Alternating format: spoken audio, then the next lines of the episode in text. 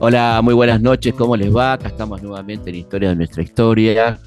Esta noche queremos hacerle un homenaje a uno de los argentinos que más ha hecho por la cultura popular, a un extraordinario director de cine, persona que nos miró como, como nadie probablemente, que nos entendió, nos, expresó eh, en la pantalla, una persona que le fue muy bien como cantante popular, vendió millones de discos y que dedicó gran parte de ese capital que había obtenido eh, en, la, fama de sus canciones, algunas pasatistas, como él mismo admitía, en, hacer películas, hacer películas distintas. El, cine de autor, podemos decir, este, en, su máxima expresión, ¿no? Este, eh, evidentemente con una enorme influencia en el realismo italiano, eh, pero una mirada claramente argentina de, nosotros, de nuestra cultura Leonardo, una persona completamente comprometida con, su tiempo y queremos entonces hacerle a 10 años de su desaparición física, pero que lo tenemos siempre con nosotros,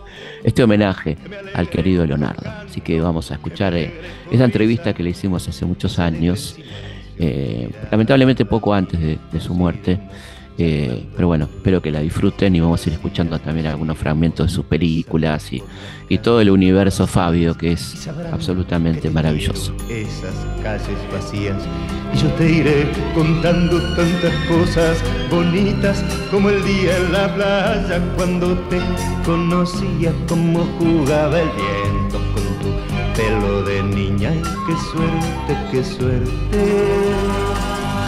Leonardo Fabio es un personaje realmente entrañable, un hombre que ha producido muchísimo en el arte de nuestro país, que hizo la diferencia con otra mirada, una mirada muy particular, muy sensible sobre la realidad argentina, sobre sus problemas, sobre personajes clásicos, el radioteatro, el circo criollo, todo lo que se ve en sus películas. Y también un hombre que tuvo que ver con algunos momentos clave de la historia argentina, como por ejemplo la masacre de Seiza.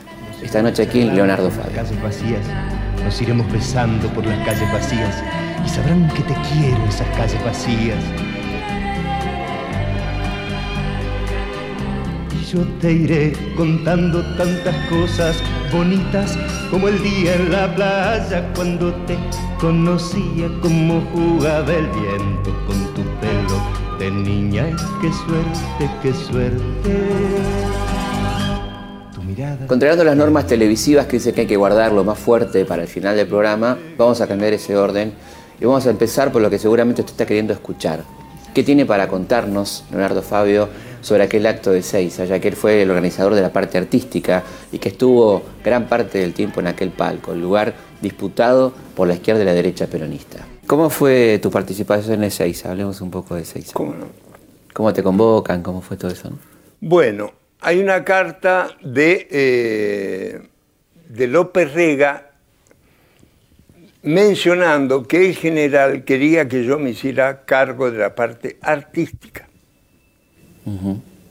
Se iba a hacer en, eh, ahí mismo en Ezeiza. Pero cuando yo vi Ezeiza y la cantidad de gente que habían, este, que se calculaba que iba a ir, en la primera reunión que hubo en Casa de Gobierno con el, con, con el doctor este, con Cámpora. Cámpora yo le dije, mire, doctor, ¿no es un poco peligroso este, ahí la cantidad de gente? Va a haber por lo menos un millón de personas. Dije yo, ingenuo de mí, hubo cuatro. Este, después si, si se aplastan, y, tiene razón. ¿Y qué otro lugar? Y salta uno, y si lo hacemos en la, misma avenida, en algún puente, en una cosa, y se elige el puente 12. Bueno, en un momento dado andaba todo lindo, yo me voy al hotel a darme una ducha y me dicen que hay un despelote allá impresionante. Entonces yo me vuelvo a ver qué es. Bueno, y ya volaban tiros de todos lados. Habían venido las, las columnas montoneras por acá. Acá, frente al panco, estaban todas las organizaciones, y el pueblo mismo, estaba el pueblo. Bueno, y ellos quieren tomar el frente, el frente del palco. Y ahí se armó una, un, un tole tole de tiros, disparos y cosas muy, muy feas. Eh, hay una anécdota un poco, si se quiere, graciosa, ¿no? Porque mm, tragicómica. Este, yo estaba tirado en la cabina, en el piso, y el pibe al lado del sonidista estaba parado en la otra cabina. Y yo le hago, sí, que se tira al piso porque la bala ahí no. Y, y, me hace, no, pa, pa, y toque el plástico así como diciendo que era antibala.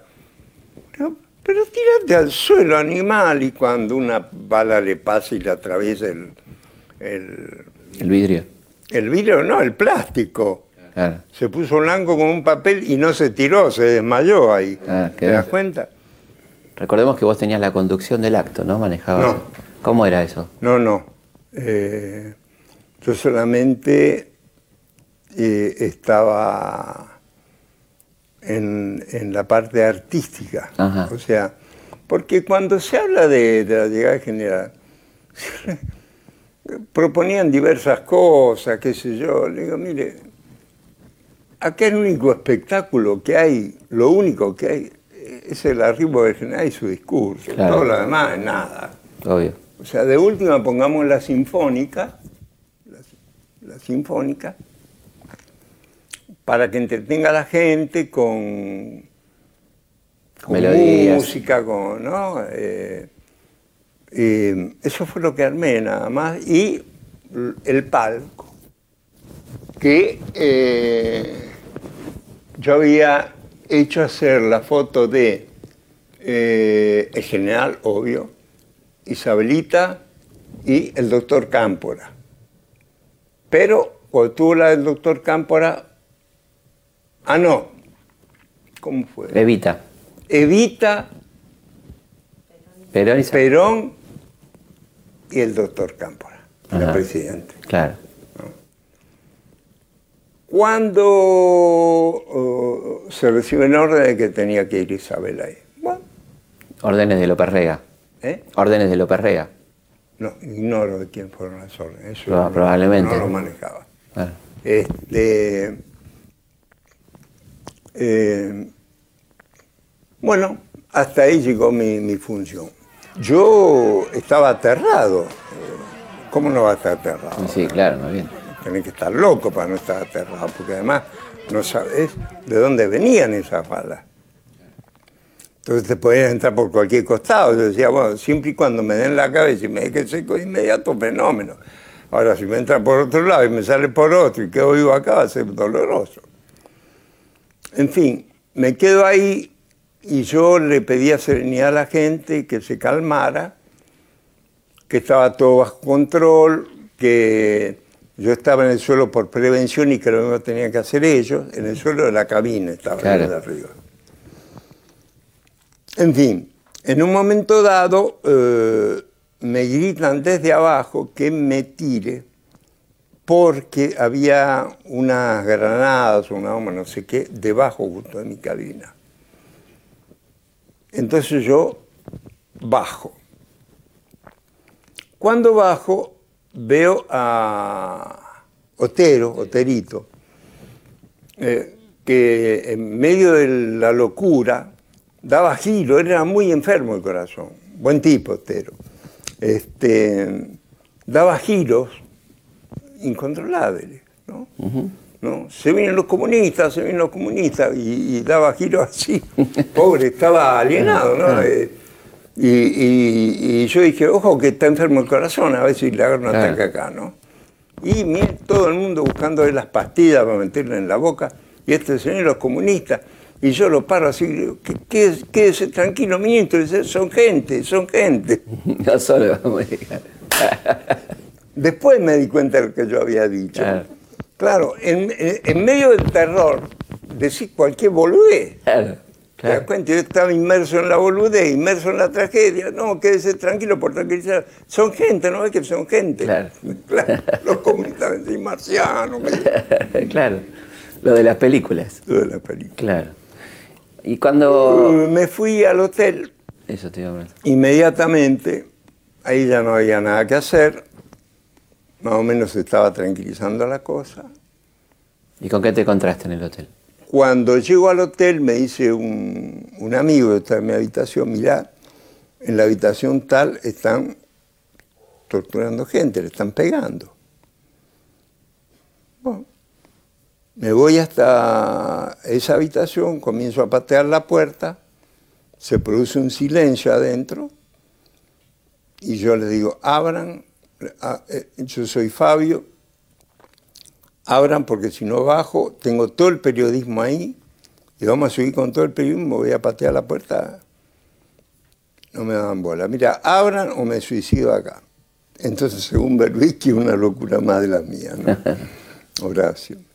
Este, la cosa es que abrieron, cuando entré me encontré como un espectáculo, horroroso. Había sangre hasta en los techos, ¿no? ¿Cuánta gente había más o menos?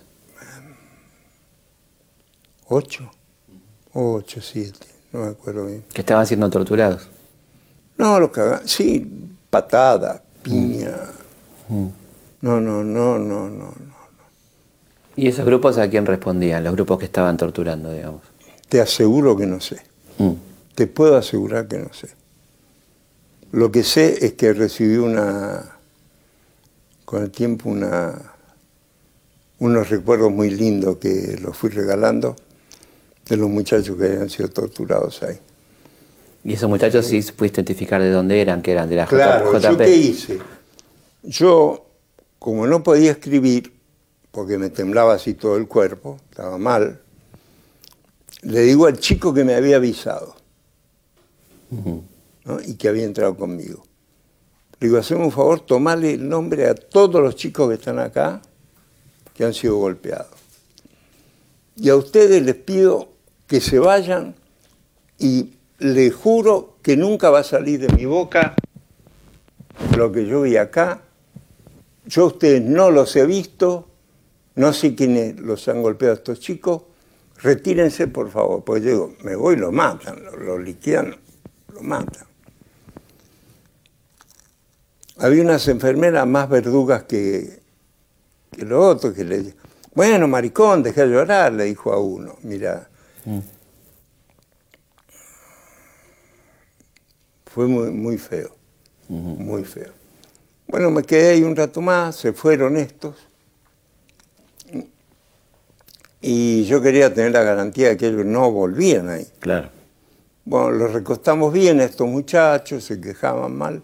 Digo, no, ahora, ahora los retiramos a todos, los retiramos a todos, acá van a un, a un hospital. Y no querían que yo me fuera. Quédate, Leonardo, no, caga para Claro. No, yo no me voy, le digo, yo no me voy. Yo me voy cuando ustedes estén en el hospital.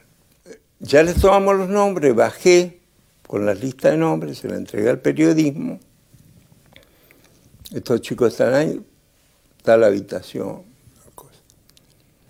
Y desde ahí me comunico con Osinde, Cornel. Responsable del acto. Es responsable de la seguridad del acto. Él andaba dando vueltas con un helicóptero por toda la zona, que ya se había tranquilizado. Y le digo, coronel, mire, la situación acá es esta, esta, esta, esta. Hay unos chicos que están en esta habitación, yo le ruego, por favor, que envíe un helicóptero, ambulancia no, porque no, van a poder pasar, este, que los levante y que los lleve a un hospital. ¿Cómo son los nombres de los chicos? Bueno, les dijimos traer los nombres. Perfecto, ¿y dónde están? ¿En qué habitación están? En tal habitación, tal habitación. Digo, ¿me puedo quedar tranquilo? Por mi honor, puede quedarse tranquilo. Bueno, a la hora eh, los pibes estaban en un hospital, no sé, no, no recuerdo en qué hospital. Se salvaron todos. Salvaron todos. Y después te lo pudieron agradecer. No, me mandaron una, una plaqueta muy bonita con uno de ellos. Yo ni me acuerdo quiénes son. ¿Y cómo terminó ese día para vos? ¿Cómo, cómo fue el final de, de ese 20 de junio? Solo en mi habitación, pensando. Pensando. Pensando en la miseria humana, pensando en, en que todos eh, habían ido a, a vivar a Perón, a General Perón.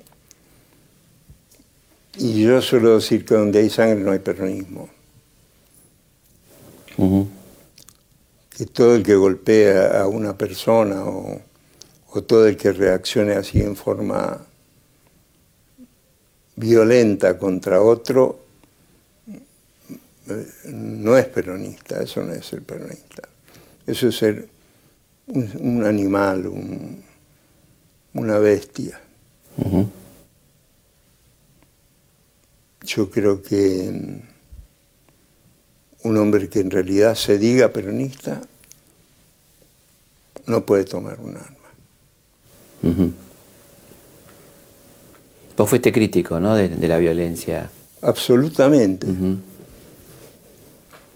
Te diferenciaste en aquel momento de... Absoluta, absolutamente. Gracias a Dios. Eh, había un momento en que había necesariamente una resistencia, pero una vez que arriba el general Perón acá, ya el hecho estaba consumado. Porque si no, tienen razón los asesinos, tienen razón los que nos voltearon. El pueblo no tiene la razón, porque muchos se adjudicaron el hecho del regreso del general Perón. El regreso del general Perón se debe a los trabajadores. Yo lo viví en mi pueblo, yo lo viví con mi abuelito, lo viví con mis tíos, que habían sido expulsados de sus trabajos, que se reunían y presentaban papeles y presentaban lo otro. Eh, llegado el general Perón, había que seguir sus, su directiva. Ellos lo único que lograron acelerar para Holgorio de la oligarquía el camino hacia la muerte del general Perón. Historias de nuestra historia. Con Felipe Piña.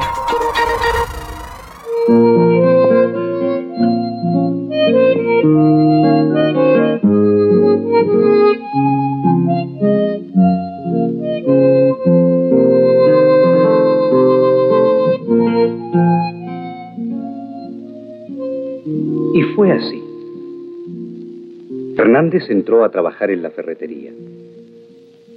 Para ese entonces, don Vila era ya tan viejo como ahora.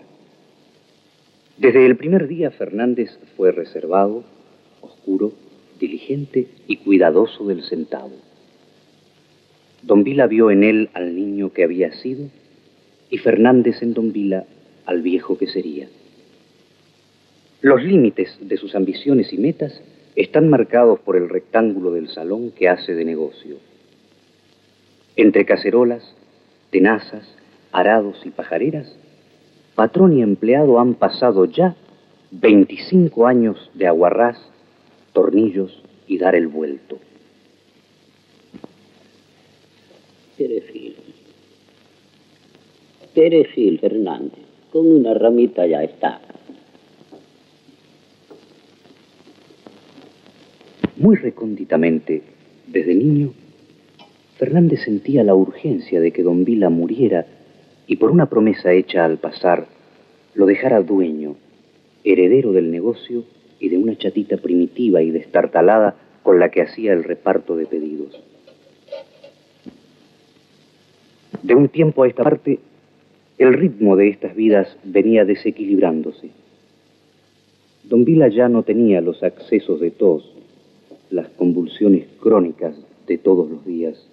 Me parece que le falta un poquitín de sal. Respecto de Fernández, el acontecimiento era más trascendental. Durante dos o tres atardeceres, en el portón que da al centro espiritista, se había encontrado con los ojos lánguidos y la figura silenciosa de la hija de la casera. Se habían mirado al pasar y la mansedumbre desgarbada de la mujer se le asentó blandamente en algún lugar del pecho. Creía estar enamorado. Y un estremecimiento temeroso y moralista le agitaba el pulso.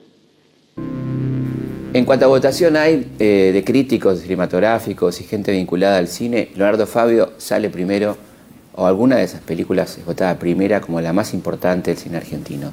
Crónico Niño Solo, El Dependiente, El Romance de la Francisca, una nueva estética muy vinculada seguramente al neorrealismo, al cine italiano, cosas que han influido mucho en Leonardo y que evidentemente hicieron la diferencia en el cine argentino. Marcaron ciertamente una impronta, una forma de ver la Argentina, una sensibilidad particular que también se va a ver en Juan Moreira, una de sus películas más vistas, y por supuesto en Nazareno Cruz y el Lobo, donde hay elementos del circo criollo, radioteatro, cosas que evidentemente atravesaron su infancia y que plantea una estética diferente que es claramente la estética Fabio.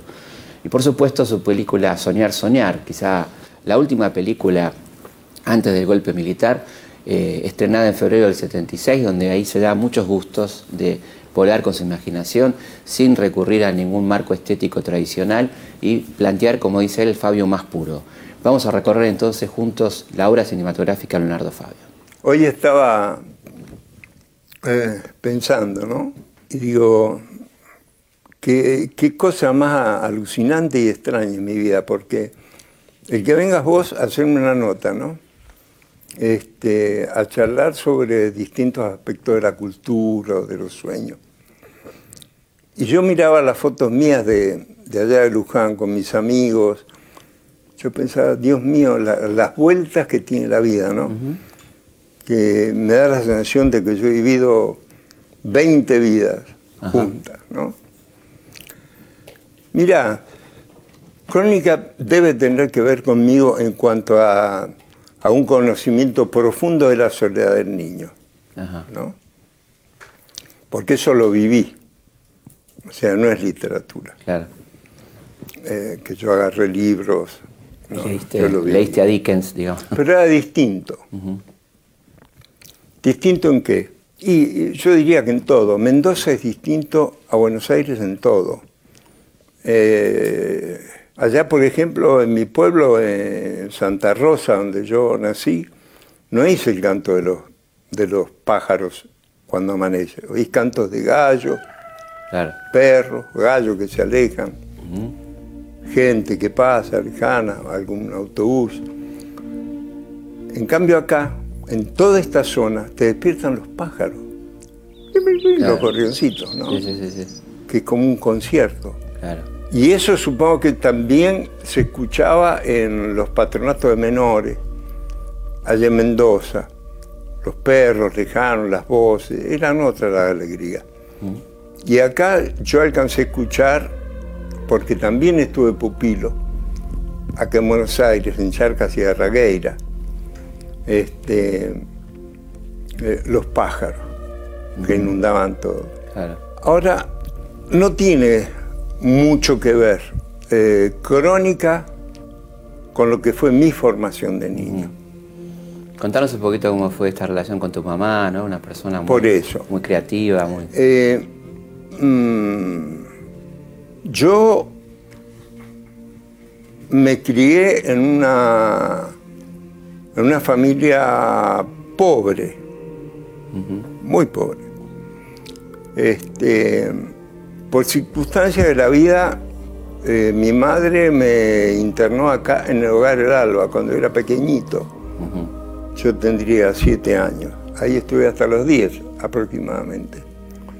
Y mm, yo lo pasaba muy bien ahí, porque era el Instituto William Morris, eh, un educador inglés. Em, también estaba mi hermano, y mi madre era una mujer de una gran ternura y evidentemente tenía muchos problemas eh, económicos. Vivía en una pensión, en una habitación de pensión acá en Buenos Aires. Este, en ese hogar El Alba eh, solíamos ir eh, de ahí hasta un colegio cercano a estudiar no había tanta agresión entre los niños, ni esa, ni esa mm, modorra densa de crónica de un niño solo, que yo observé después Cuando volví a caer, o sea, que ya no era el hogar del Alba, sino Charcas y Arraguera, siendo un casi joven, una, la, la segunda adolescencia. Y ahí sí, ya veía la, ese dejarse estar, ese eh, dejar pasar la vida sin ninguna, sin ninguna posibilidad de nada. Como una especie de derrota, ¿no? Sí, Claro. este, eso sí era doloroso. Eh, las circunstancias por las que pasa Polín yo no las pasé, no las viví. Él es un, un chico de ciudad, él eh, de la inmigración de la gente de la provincia a la Villa Miseria.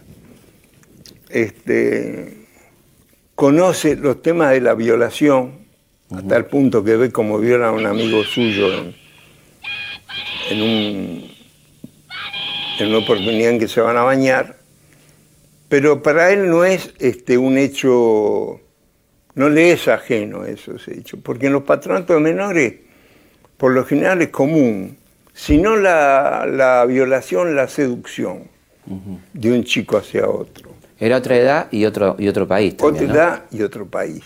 Claro, ¿Mm? las dos cosas. Sí. Pero acá eso, se- prolonga. Eso se prolonga, eso es de, de usos y costumbres. Sí, sí, claro. Nadie se asombra. O sea, eso lo ves en el adolescente, en el joven y en el, en el- en el- en el que Sí, está sí, cumpliendo en el condena. preso, en el preso, claro. ¿no? Sí, sí.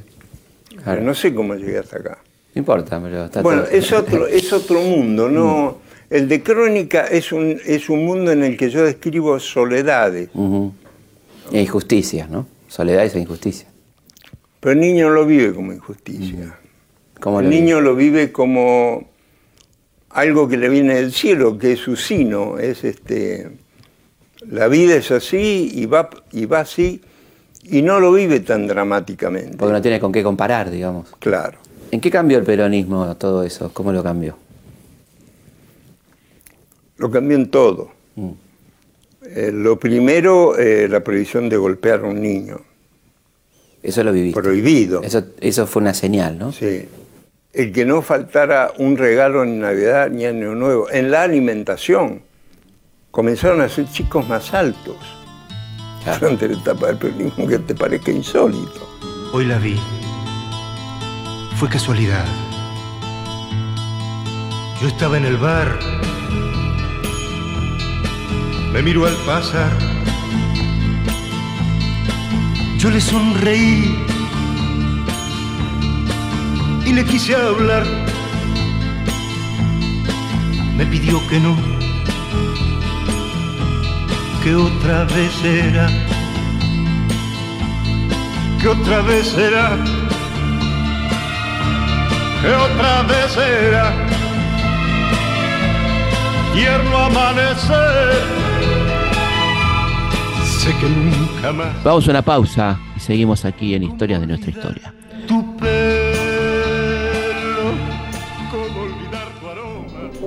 Felipe Piña hace Historias de nuestra historia por Nacional AM870, la radio pública.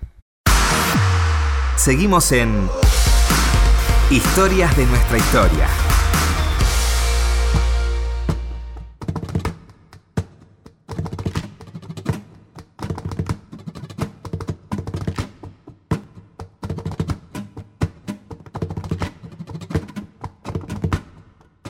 Seguimos en Historia de nuestra historia. Quería contarles que el 5 de diciembre vamos a estar en el Teatro Coliseo con el querido amigo Darío Stanriver haciendo mitos de la historia y la filosofía. Y también pasarles nuestras vías de comunicación. La preferida es consultaspigna.gmail.com.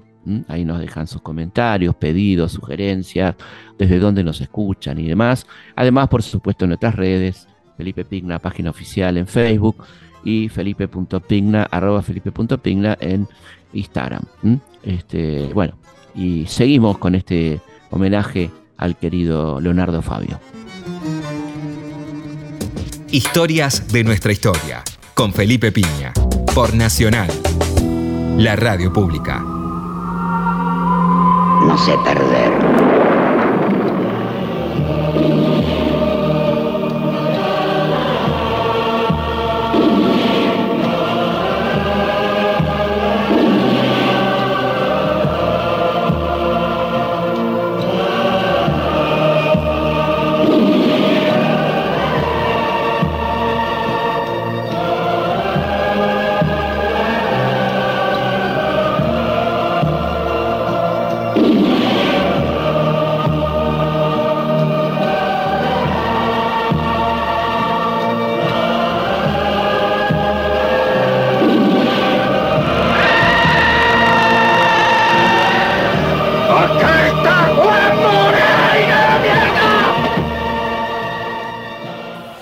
Cómo, se, cómo empezás tu, carrera cinematográfica? Digamos, primero como actor, cuando llegas a Buenos Aires, ¿cómo se produce? Bueno, mi madre, harta ya de, de- sacarme de patronatos, de esto, del otro, de tener que ir a llorar a los jueces, y me llevó a Mendoza. Y comprendí que ya no había más espacio. O me dedicaba a ser un ladrón y a comerme todas las canas que vinieran, que llegaban a ser pesadas o me ponía a hacer algo. Yo tenía una gran angustia porque no sabía hacer nada. Del verbo, nada. Claro. Entonces, eh, mi mamá, que yo a veces le leía los libretos que ella iba a enviar a Buenos Aires, ella era escritora, a su vez directora y actriz de una compañía en Mendoza. Yo se los leía y ella me decía, pero chiquito, vos, eh, vos podés ser actor. Léeme, léeme este libreto. Entonces yo me iba detrás de una puerta y detrás de la puerta leía el libreto porque me daba vergüenza. Ah, que te viera, te da vergüenza. Claro. Claro. Bueno, ella me dio condiciones, me puso en su compañía y al muy poco tiempo me llevó a San Juan, donde formó una compañía conmigo y con una chica llamada Liliana Dávila. Acá me presenta en Radio El Mundo y comienzo a hacer bolos. Bolos son papeles pequeñitos que eh, eh, te dan, ¿no? Este, bueno, adelante, adelante, pase o sirva, la mesa está servida, como se decirlo. Siempre en radioteatro, ¿no? Radioteatro. Claro. En una oportunidad me ve Raúl Rossi, que estaba haciendo televisión, una audición de todo el año es Navidad. Ahí me ve, eh, cuando hago el programa, estaba viéndolo eh, Leopoldo Torre Nilsson. Y llama a casa de mi tía Elcira, donde también estaba mi mamá. Que si me podía ver, que quería tener una entrevista conmigo. Cuando llego a casa, salgo del programa de televisión, llego a casa y me dicen eso, claro, era el santón del cine argentino que había llamado a mi casa. Totalmente. Bueno, este, al otro día fui con toda la ilusión del mundo y conozco a Leopoldo Torre Nilsson. Eh, Para mí era un hombre muy grande, ¿no? Era un hombre 36 años podía tener, pero con esos anteojos, esa seriedad, ¿no? Claro. ¿Y vos tenías en ese momento cuántos años? No me acuerdo, 16, Claro. 17. Adolescente. Entonces, eh, pero yo ya antes había tenido una experiencia cinematográfica. Mi tía me había colocado eh, en un personaje en El Ángel de España con Pedrito Rico. Rodrito Rico, mirá. Claro. Donde eh, yo estaba en un bar y lo veía pasar, le decía, chau gallego, y él se daba vuelta y me decía, alicantino, alicantino. Eso había sido toda mi actuación. Uno de los chicos, de los muchachos este, que andaban ahí por entre las tumbas, y ahí mm, tengo relaciones con una piba también de la Villa Miseria, que es Marilyn, quien después era mi esposa, Claro. María Banner. María Habana. Este, mm, Y vino después el jefe, ¿no? Después vino el jefe, Ya un papel más importante. sí, el jefe, eh, fin de fiesta, Ujú. con Torre Nilsson. Gran película. Linda, A mí me gustó. linda, linda. Muy, Este, muy marcando una época, ¿no? Sí, Bueno, y en el medio vos empezás a pensar en, en dirigir, en ¿no? dirigir. sí. Y tu maestro es Babsi, digamos. Babsi, eh, yo le preguntaba tantas, muchas cosas, ¿no? Y a veces, este, muy pocas veces, eh, me dejó colocar la cámara. A ver, ¿cómo la colocaría vos así? Está bueno, ¿eh? Mientras actuabas, digamos. Sí, sí. Claro. No, pero le vamos a cambiar la lente, decía ¿no? Le cambié la lente. Ahí está bueno, está bueno. Muy, muy lindo plano, me decía, ¿no? Y ahí te fuiste enamorando de, Mm. de ese mundo, ¿no? Así fue. Pero yo diría que Babsi me enseñó la utilización de las lentes, eh, me incorporó el movimiento de las cámaras, pero que mi verdadera maestra fue mi madre, en cuanto a la marcación de actores y a cómo tratar al actor. La dirección de actores, digamos. Sí, sí, era, era una maestra en ese sentido. Y eso es fundamental para un director, ¿no? Esencial. Entiendo que sí, Esencial. entiendo Realmente. que sí. Yo me considero un buen director de actores, gracias a mi madre. ¿Cómo surgió eh, Crónica? ¿Cómo se te ocurrió? ¿Cómo fue? Crónica Un Niño Solo nace de eh, un mediometraje que yo había eh, escrito, que se llamaba 24 horas para comenzar. Era nada más que un chico escapándose de un calabozo, que es eso que vos viste que está en Crónica. Cuando yo termino de hacer el, el guion, un día voy a, al Cine Club Núcleo, yo era socio. Este, ahí veo una película que se llamaba Un condenado a muerte se escapa Ah. de Bresson. Con música de Miles Davis. Cuando la vi, el alma se me vino al piso porque era, era lo que yo había escrito. O sea, un chico que se escapa a un calabozo. En este caso, condenado a muerte que se escapa a un calabozo. Y me fui muy descorazonado. Pero después, ¿Por qué descorazonado? ¿Qué te pasó? y fui, Ya estaba. ¿qué iba a hacer? Ya estaba hecha y hecha genialmente. Claro. Pero después le buscamos la salida, entonces hicimos 24 horas para comenzar, que es las 24 horas de un chico que logra escaparse del patronato, que sale, que va allá, o sea, todo el, el mundo que lo, que lo, que lo cobija, ¿no? Ese es un mundo que lo, que lo cobija. Y así nace Crónica de un niño solo. Y me contabas algo muy interesante del casting, ¿no? Cómo surgió, cómo nació el personaje, cómo lo conociste el personaje, cómo lo viste y dijiste es este, ¿no? ¿Cómo fue eso? El casting es algo que yo suelo repetir a menudo.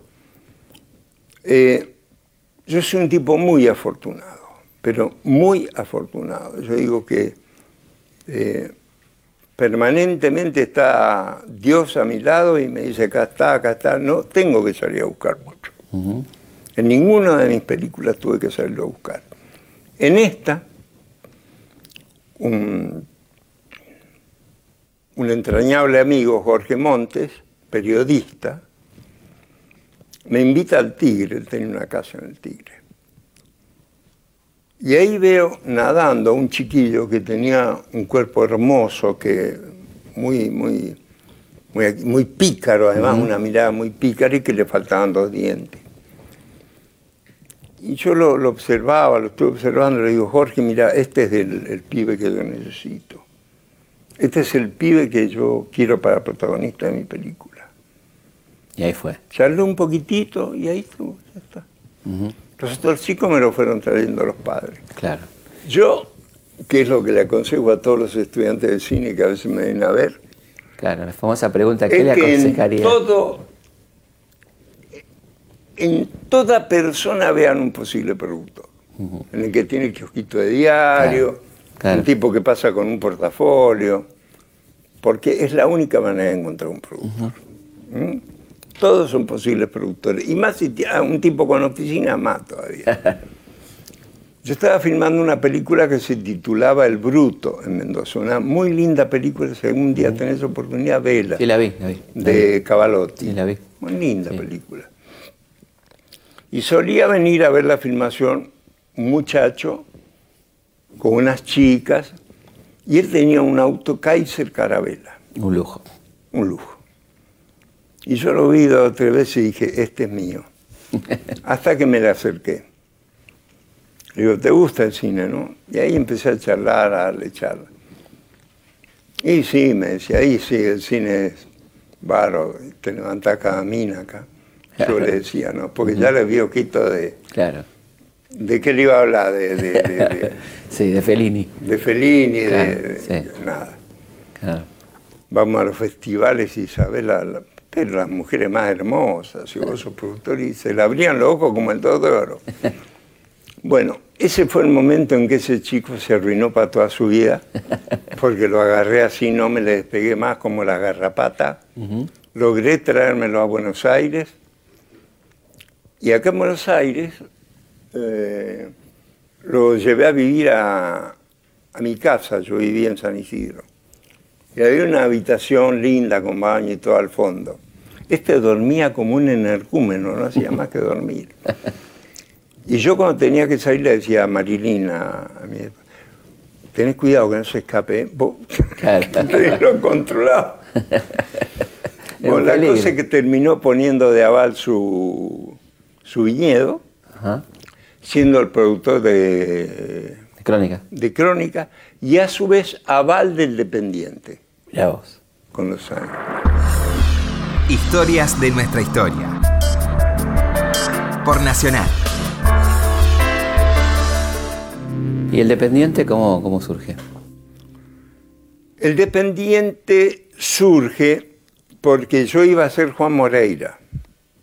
Ya tenías la idea de hacerlo. Sí, ya estaba escrito el guion. Pero yo me enfermo muy mal. Estuve casi un año parado después del romance. Entonces viene Babsi, había ganado mucha plata con una película titulada Martín Fierro. Claro, con Halcón. Entonces, este, me dice, Leonardo, eh, eh, ¿te gustaría hacer alguna película ahora? Digo, Y, y sí. Yo no tengo nada pensado, pero sí. Y, eh, bueno, pensá en algo y vení y yo te la produzco. Porque me veía muy mal, muy... Entonces leí un cuento de, de mi hermano, Sujair, titulado El Dependiente. Me pareció una maravilla para trasladarlo al cine. Y así lo hice, lo elaboré rápidamente y mm, al poco tiempo lo estábamos filmando. Cuando eh, Babsi eh, me tira la onda y dice, "Ah, me gustaría que la, protagonizara Graciela Borges. Yo no la veía para nada. Y le- así se lo hice saber, le digo, mira, yo no la veo. Ah, bueno, está bien. Y me entra a llegar Graciela Borges al departamento. Hola, Leonardo, te traje café, te traje esto, te traje lo otro. Venía todos los días. Se ve que me la enviaba a Babsi. Claro. Y ahí se quedaba llevando mate. ¿Y qué tal hablan del libro? Y yo la miraba y la miraba. Dijo, dije, también los opuestos son maravillosos. O sea, de golpe mostrar una mujer hermosa y, y tan pérfida, ¿no? Tan, tan retorcida. Puede ser, y puede ser mejor todavía. ¿no? Claro. La histeria y todo. Claro. Y ya me fue gustando, ¿no? Y ya me enamoré y ya fue. Rompía el molde de la, de la, de la linda buena, ¿no? Exacto. Ujú. Y Walter Vidarte, bueno, extraordinario, Bueno, ¿no? Walter, extraordinario. éramos muy amigos, ¿no? Una película, bueno, que está considerada de las votada como de las mejores, Sí. junto con la otra película, con el romance, ¿no? Sí. Y el romance, ¿cómo, cómo empezó? ¿Cómo se te ocurrió? El romance, bueno, tengo que volver a, para atrás. a remitirme a- al Espíritu Santo, porque resulta que el dueño del Cine Club Núcleo, el socio, tiene un chico llamado Breschi, Armando Breschi. Y cuando ve Crónica un niño solo, nos somos muy amigos a tomar café, y, y me cuenta que a él le gustaría producir una película conmigo. Yo ya había ido a Mar del Plata y me habían dado el premio de la crítica, la crítica internacional. Entonces, ahí me presenta Walter Achugar, muchacho uruguayo, y yo le digo, mira, yo tengo un libro que es eh, eh, El cenizo, un cuento de mi hermano, que es estupendo. Bueno, y armamos el negocio. ¿Dónde lo armamos? Me invita a, a una tienda de ropa vejeros, que era del padre, de compra y venta ropa. Ese lugar donde él me invita a charlar era donde mamá me solía comprar los trajes y las camisas. El mismo lugar. El mismo lugar. Ah, vos. Para mí fue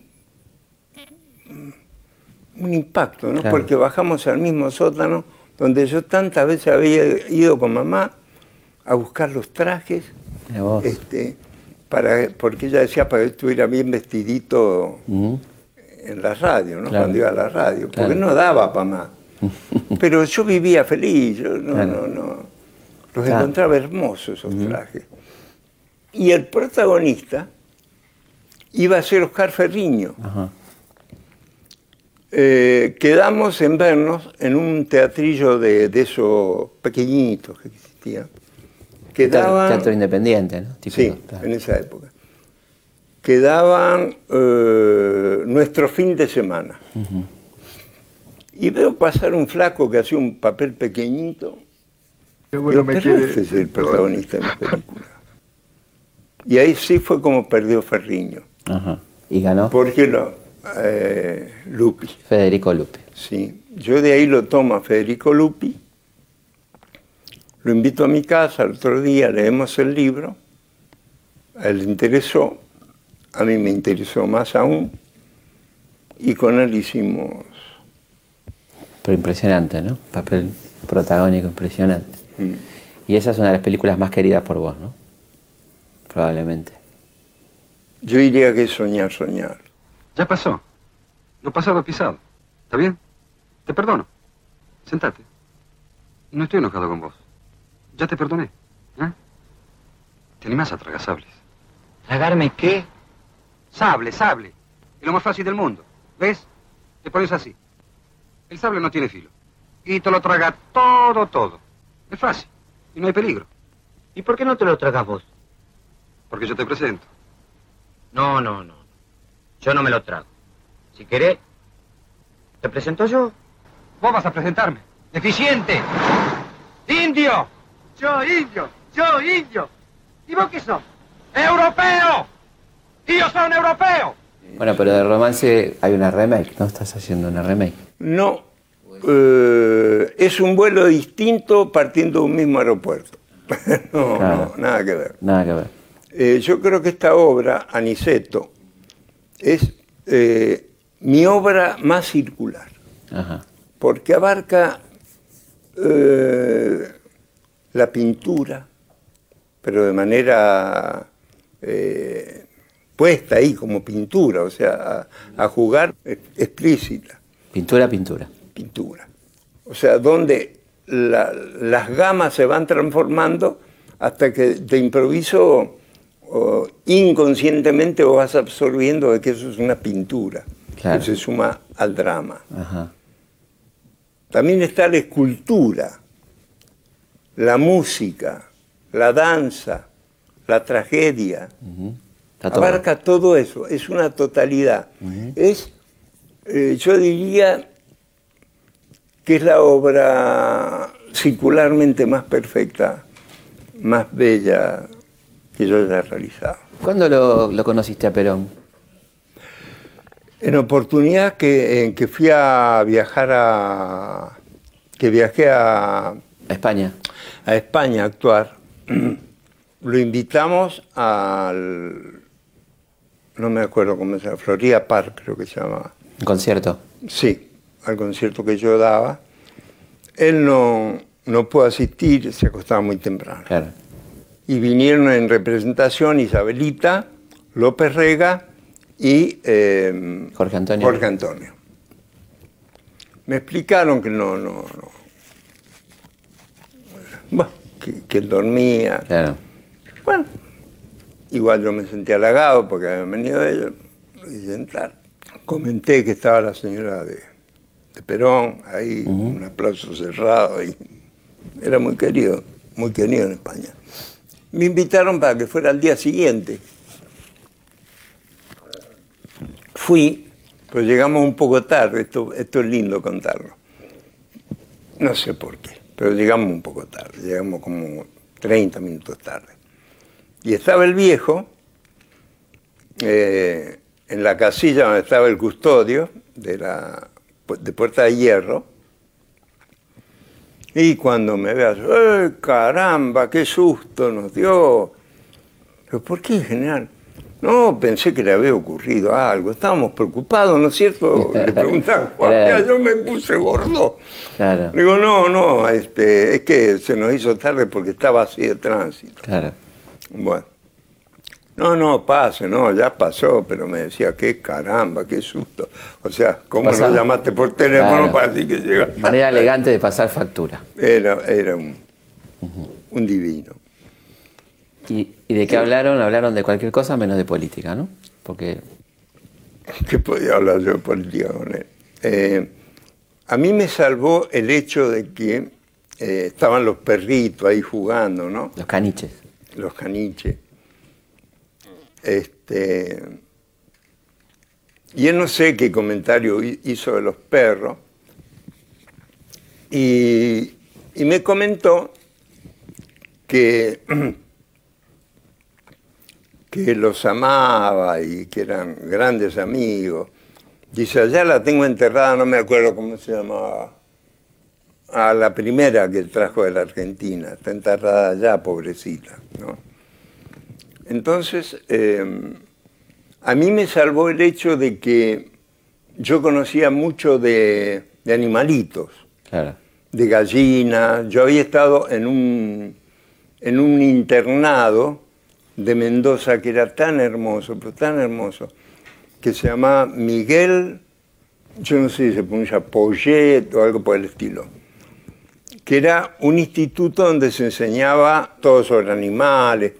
Entonces derivamos la charla hacia eso, porque era un colegio de él. Ajá. Cuando me preguntó, ¿y cómo lo trataban? Claro. Pero muy bien, general, y le contaba todo, cómo hacíamos y de, la, de capar chancho, como nos enseñaban.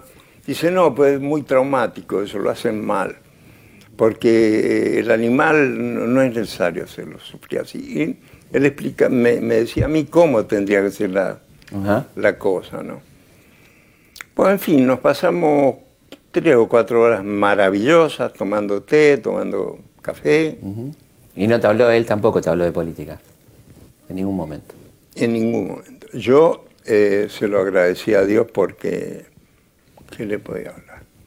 Me dio una carta, eso sí, para hacerme sentir orgulloso.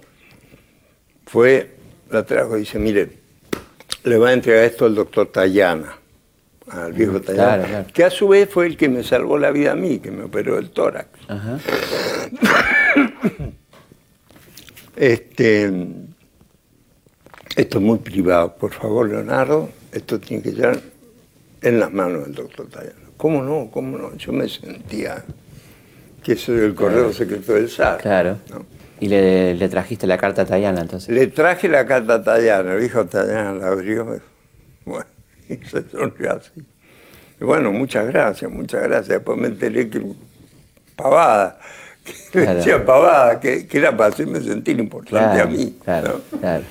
Entonces yo, que había llevado temblado, y soy, soy viejo. Miguel Estrogoff, no. ¿Eh? Miguel Estrogoff, no.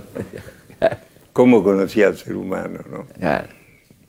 No me fui temblando con una carta así, digo, ¿qué llevaré? La bomba, todo. ¿Y cuando saliste, qué sentiste cuando saliste de la entrevista esas tres horas? ¿Cómo te sentiste? Una emoción tan grande, una y además una sensación un poco jodida. Cuando él se quedó despidiéndonos y haciéndonos así, mm, tuve la impresión de que no lo iba a ver más. Y me agarró como una angustia, así. ¿Y no lo viste más? Sí. Lo volviste a ver, por supuesto. Claro, no, tenía para muchos años más el viejo. ¿Cuál te parece que es la marca Fabio? ¿no? ¿Qué, qué, qué le dejó Fabio al cine argentino? ¿Qué cosas le dejó Fabio que son que se ven ahora, por ejemplo, en la nueva camada de cine, ¿no? ¿Qué cosas? Me gustaría, si algo quedara de Fabio, es que Fabio entendió el cine como un acto de amor.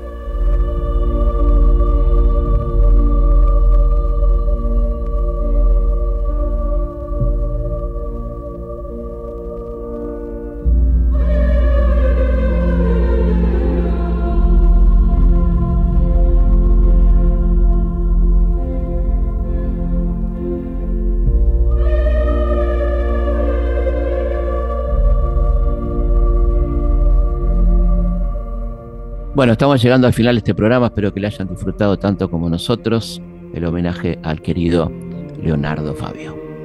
Historias de nuestra historia. Conducción. Felipe Piña. Producción. Cecilia Musioli. Archivo. Mariano Faín. Edición. Martín Mesuti. Para saber cómo es la soledad, tendrás que ver que ya a tu lado no está, que nunca más con él podrás charlar sobre lo que es el bien, sobre lo que es el mal, la soledad es un amigo que no está. Es su palabra que no ha de llegar igual. Que sus sueños son luces en torno a vos. Y te das cuenta que ya nunca demoré, nunca demoré.